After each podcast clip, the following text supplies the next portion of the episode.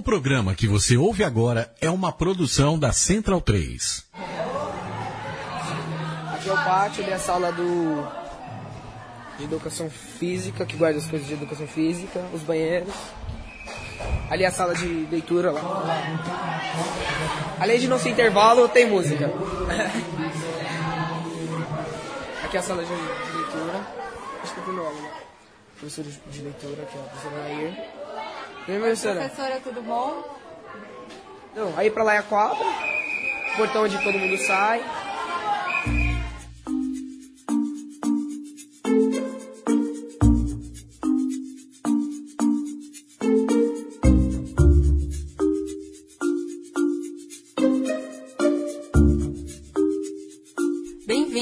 EduCast, uma parceria da Nova Escola e Por Vir. Eu sou Laís Semes e você está ouvindo mais um episódio da série sobre escolas inovadoras.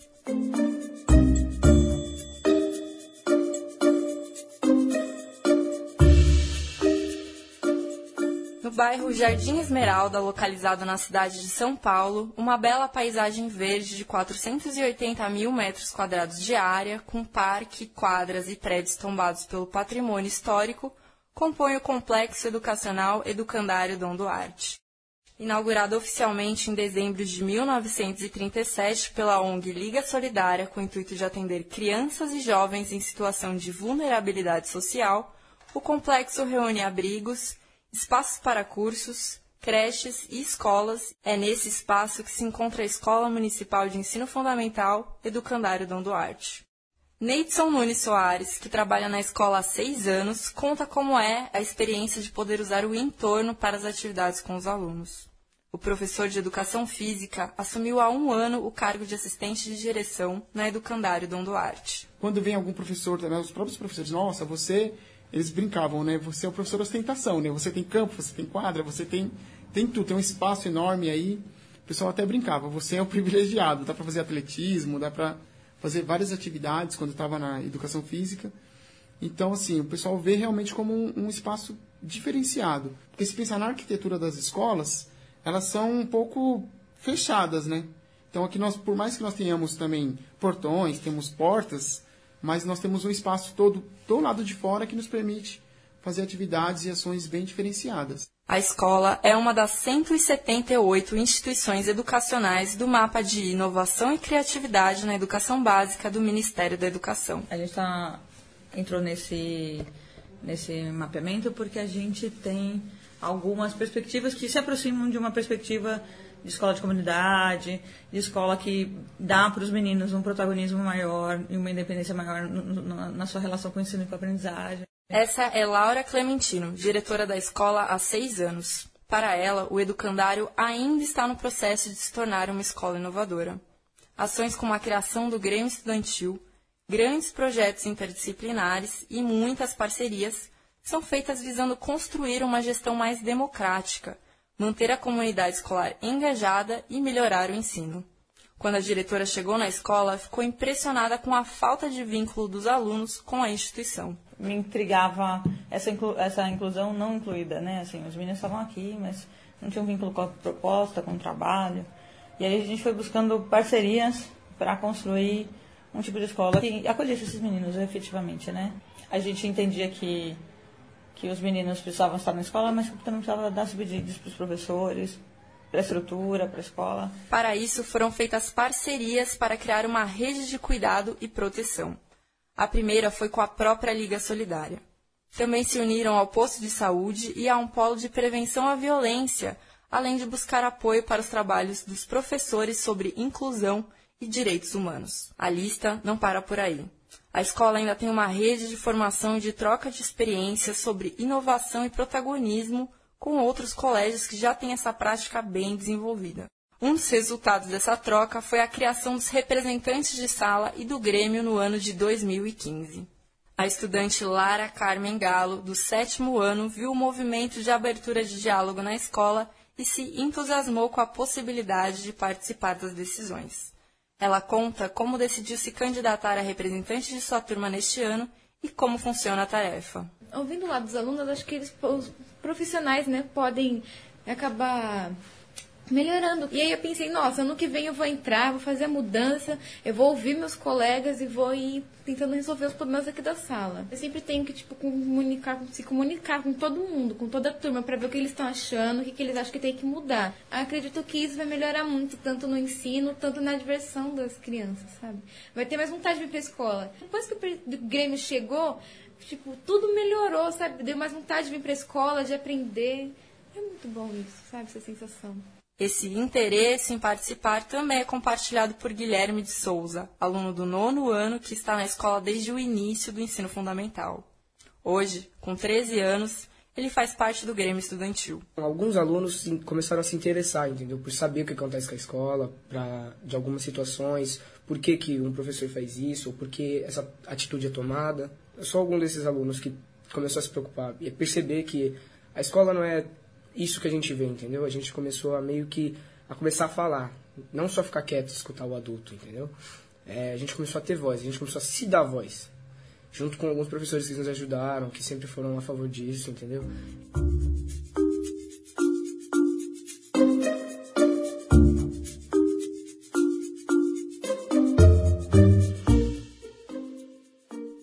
Conhecer como esse processo de protagonismo dos alunos acontece na MF Educandário Dom Duarte? Cada turma elege democraticamente dois representantes, um menino e uma menina. Estes são responsáveis por levar as reivindicações e propostas da classe para o Grêmio. Já o Grêmio se reúne formalmente com a gestão a cada 15 dias. Nas reuniões, os alunos são colocados a par dos processos burocráticos e administrativos e quais seriam as possibilidades para desenvolver suas ideias e as consequências delas. Para Guilherme, o veterano da Dom Duarte que acabamos de ouvir, o processo de conquista do protagonismo ainda está só no começo e exige amadurecimento. Porque antes é, é, assim, tipo, ela fala opinião e a gente tem que concordar. Quando você aprende que é diferente, você começa a se interessar por assuntos maiores, como é, o Grêmio Estudantil, como os representantes, como a PM, como todas essas coisas que se importam mais, entendeu? Você quer ajudar, porque você vive aqui. Eu passei oito anos, então, tipo, eu não quero simplesmente sair da escola e não fazer nada. Como se tivesse. Esses oito anos eu vim aqui para ter um ensino qualquer e ir embora. Porque escola pública é muito difícil de se aprender. Então eu quero, eu quero pelo menos dar uma ajuda, participar de uma mudança ou de uma de um começo de mudança para não só para o educandário, mas sim da escola no Brasil.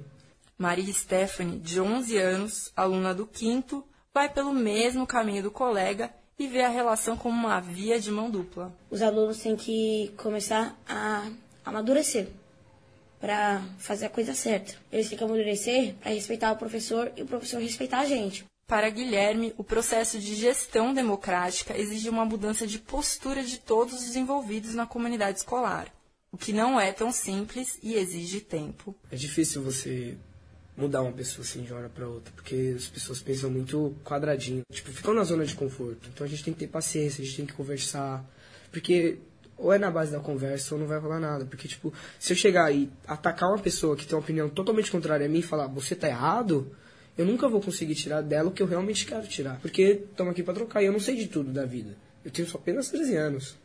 Então, se eu puder aprender muito com você e você puder aprender muito comigo, a gente deveria fazer essa troca. Uma novidade para os alunos, o protagonismo também é um desafio para os professores da Dom Duarte. Daiane Portápila é professora de educação física e este é o primeiro ano dela na escola. Eu acho que entender que eles vão trazer coisas que você não vai saber o que fazer com aquilo e aí você vai ter que pesquisar e ir atrás. Então fica muito mais trabalhoso, né? Do que você chegar com o negócio pronto e todo mundo escuta isso e fica quieto. Mas é muito mais rico um monte de gente falando coisas diferenciadas. As pessoas acham que o aluno não sabe nada, né? Pelo contrário, se você der voz para ele, você vai ver que conhece muita, muitas coisas que você nem imagina, né? Que eles vivenciam do lado de fora. É, e você transfere o poder, né? E eu acho que esse é o problema, transferir o poder. E aí, a partir do momento que você modifica, né, da atividade diferenciada, da coisa diferente, cada hora vai ter um, um vai ter o poder, né? E eu acho que o professor tem muito medo disso. Renata Correia, professora de informática educativa desde 2008 na Educandário, acredita que esse estranhamento esteja conectado à própria formação do professor. Quais foram os modelos que a gente teve?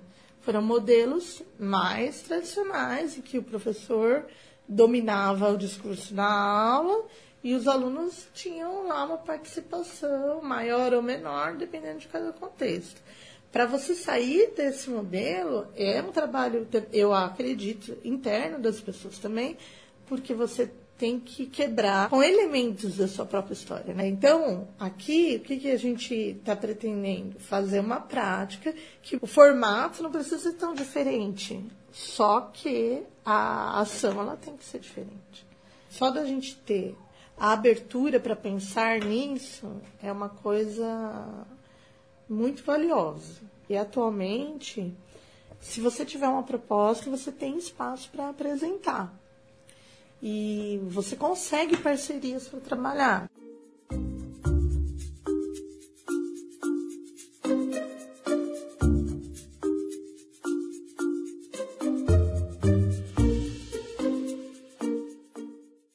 A escola valoriza não apenas as contribuições dos alunos, mas também dá apoio para que os professores possam desenvolver projetos que fujam da aula comum e sigam uma estratégia interdisciplinar, quem conta um pouco mais sobre isso é o assistente de direção Neidson Nunes Soares. Nós temos muitos professores engajados, professoras engajadas, que pensam no aluno, pensam na criança, na subjetividade de cada um deles. Então, quando uma professora pensa um projeto, ela não está pensando em fazer um projeto porque é mais legal. Não, é porque ela acha que aquilo ali vai fazer diferença, que as crianças vão aprender com maior facilidade, ou que elas vão se motivar mais a fazer as atividades. Nós estamos ainda muito longe de alcançar o ideal, mas nós, tem, nós estamos buscando. Então, acho que o diferencial é esse: fazer o diferente, é, o buscar fazer, trazer novas ideias, novos projetos, ouvir as crianças. Um dos projetos mais lembrados por alunos e professores é o de astronomia, criado pela professora Carolina Silveira Leite, que trabalha há seis anos na escola e dá aulas para o quinto ano. A ideia surgiu de um incentivo da coordenadora pedagógica e de seu esposo. Na época, a gente tinha que estudar alguma coisa sobre os planetas e é um assunto complexo e poucas páginas no livro didático. Então não tem informação nenhuma. E os alunos, quando você traz essa informação, eles querem saber mais coisas. Só que quando eu fui, fui estudar esse projeto, né, pensar, eu descobri que eu sabia muito pouco, que é difícil, é um assunto complexo, né? E o esposo dela é físico, então ele veio me dar uma ajuda. Falou com os alunos, a gente elaborou perguntas, não, direcionando mesmo para o projeto. E eu não sabia né, responder nem metade das perguntas que eles fizeram. Então ele veio me auxiliar. E com o passar dos anos eu fui estudando, pesquisando, fiz cursos. E esse projeto, assim, é, por ver que eles se interessavam muito e começavam a ler mais, estudar mais, escrever mais. Então eu achei que era positivo continuar fazendo. Mas como se consegue tempo para se pensar em tanta coisa? Na grade do quinto ano, existe uma aula específica para o projeto na semana, mas outras disciplinas perpassam o tema, ampliando o alcance dele. E a astronomia, ela tem uma coisa interessante, que muitos conteúdos do quinto ano a gente consegue abordar com astronomia. Então, no quinto ano a gente inicia estudo de bilhões. E tem muito esse assunto em astronomia. Localizar no, por meio do satélite onde está o nosso planeta e onde está o nosso país. Então, a gente pode, usando a astronomia, trabalhar isso em geografia. Então, tudo isso a gente vai conseguindo relacionar. Texto é o que mais tem. Né? Então, você pode trabalhar ficção científica, que é eu estou trabalhando com eles agora, com Júlio Verne. Você pode trabalhar textos de divulgação científica, verbete de enciclopédia para crianças. Nesse ano, a professora Renata também passou a contribuir com o projeto. Ela abriu um espaço dentro de suas aulas de informática para tratar de temas ligados à astronomia para mim, eu, eu, eu, até falo para ela, nossa, eu aprendi tanto participando do seu projeto. É um projeto muito legal, que os alunos realmente se interessam e gostam de participar. Você vê que eles se empolgam. A gente sempre pensa em trabalhar coisas que tenham significado para os alunos, que isso é, vai valorizar a nossa prática. Tem que ter também significado para o professor. Né? E quando a gente encontra um tema que os alunos gostam, o professor gosta é, e acaba envolvendo outras pessoas, porque é um negócio que dá tão certo que eu quero participar, eu quis participar. A professora Carolina destaca por que buscar ir além do que já é feito cotidianamente na escola. O professor tem que acreditar que vai ser importante mudar um pouco a maneira de ensinar, fazer daí projetos, dar mais voz aos alunos. Então, primeiro os colegas de trabalho, a gente conseguir convencer o grupo que isso vai funcionar, que vai valer a pena. Tudo que é inovador, quando você muda uma prática, não é fácil. Dá mais trabalho. Tudo dá mais trabalho. É, é muito fácil você abrir o livro didático e dar da página 3 à página 6. É muito mais fácil, é confortável. Mas quando, quando você se dispõe a fazer um projeto ou fazer algo diferente, você não sabe qual vai ser o resultado disso. Porque não depende só de você, depende do grupo que você está trabalhando. Mas os resultados, quando você vai até o fim, é muito bom. Vai muito além daquilo que você esperava. É, registra aquilo que você está fazendo. Registra as etapas do seu trabalho. Fotografa, filma. Depois você faz um portfólio disso, ou, ou faz um vídeo, para no final você ver quanta coisa que você conseguiu construir. Para a diretora Laura, a escola participativa e com uma gestão democrática é o único modelo possível para engajar a comunidade escolar. Eu não vejo a escola de um outro jeito. Ela não é minha propriedade. É uma é comunidade e todas as pessoas que estão nela precisam trabalhar para que ela funcione, pensar sobre ela né, e se sentir confortáveis no trabalho com ela. E o que os alunos da Educandário Dom Duarte podem compartilhar de conselhos para outros estudantes de escolas brasileiras que também estão buscando transformar suas escolas? Na minha opinião, a escola é inovadora. A voz que está dando para os alunos a oportunidade em todos opinarem, a partir do momento que você aprende a erguer a mão e ficar quieto para ouvir e para falar, é, para mim a mudança já começa aí. Nas escolas não tem muito isso, entende?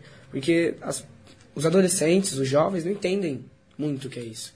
A partir do momento que isso tudo acontece, onde jovens começam a ter essa relação melhor, onde todos começam a ser ouvidos, onde eu posso falar minha opinião, as coisas começam a mudar. E para mim, esse é, esse é o começo da mudança. Eu não digo que isso aqui é, tipo, já é inovador, que é a melhor escola, ou que, tipo, tá, nossa, melhorando super. Mas é, um, é inovadora pelo fato de estar sendo ouvido todos. E é isso que falta na educação muito.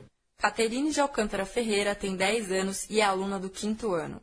Ela fala com a experiência de quem já está na escola desde o primeiro ano do ensino fundamental e já viu bastante coisa. Eu diria para eles não ficar com medo de falar para o professor, professor, eu quero que isso daqui aconteça na escola. Que eles falem, que eles não fiquem com medo de o professor dizer não, que eles tentem pelo menos conseguir o que eles querem. Para Gabriel Silva, do nono ano, o caminho a ser trilhado é parecido com o indicado por Caterine fazer um grupo, não precisa ser um grêmio, pode ser um grupo de estudantes, para conversar, fazer umas reuniões, para tentar mudar, conversar com a diretora, perguntar quais as liberdades que, que esse grupo pode ter, que eles querem melhorar. Eles têm que, ter uma conversa, eles têm que estar em um grupo, porque sozinho não é ninguém. E qual a dica da gestão para quem quer iniciar um projeto inovador em sua escola? Eu acho que o jeito de, de começar é cuidando das pessoas que estão dentro da escola e não só, não só dos meninos, mas de, todos, de todas as pessoas que estão dentro da escola. Pensando que nós todos precisamos aprender como é que vai, ajuda o outro a crescer, como é que a gente se ajuda a crescer, como é que a gente pode aprender com o outro, ouvir o outro, né? Estando disposto a formar e se formar e formar todos ao mesmo tempo. A gente começa um trabalho de, de reconstrução, porque a gente começa a enxergar onde a gente precisa de ajuda, onde a gente precisa de recursos, onde a gente pode crescer, né? E onde o outro pode favorecer meu crescimento, favorecer o crescimento do trabalho. Nossa visita à Escola Municipal de Ensino Fundamental anexa ao Educandário Dom Duarte chegou ao fim, e este episódio do Educast vai ficando por aqui. Confira toda a nossa série de escolas inovadoras nos sites novaescola.org.br e porvir.org. Educast, uma produção de Nova Escola e Porvir. Se você gostou desse podcast quer que mais pessoas tenham ideias para transformar suas escolas, compartilhe o link dessa gravação em suas redes sociais.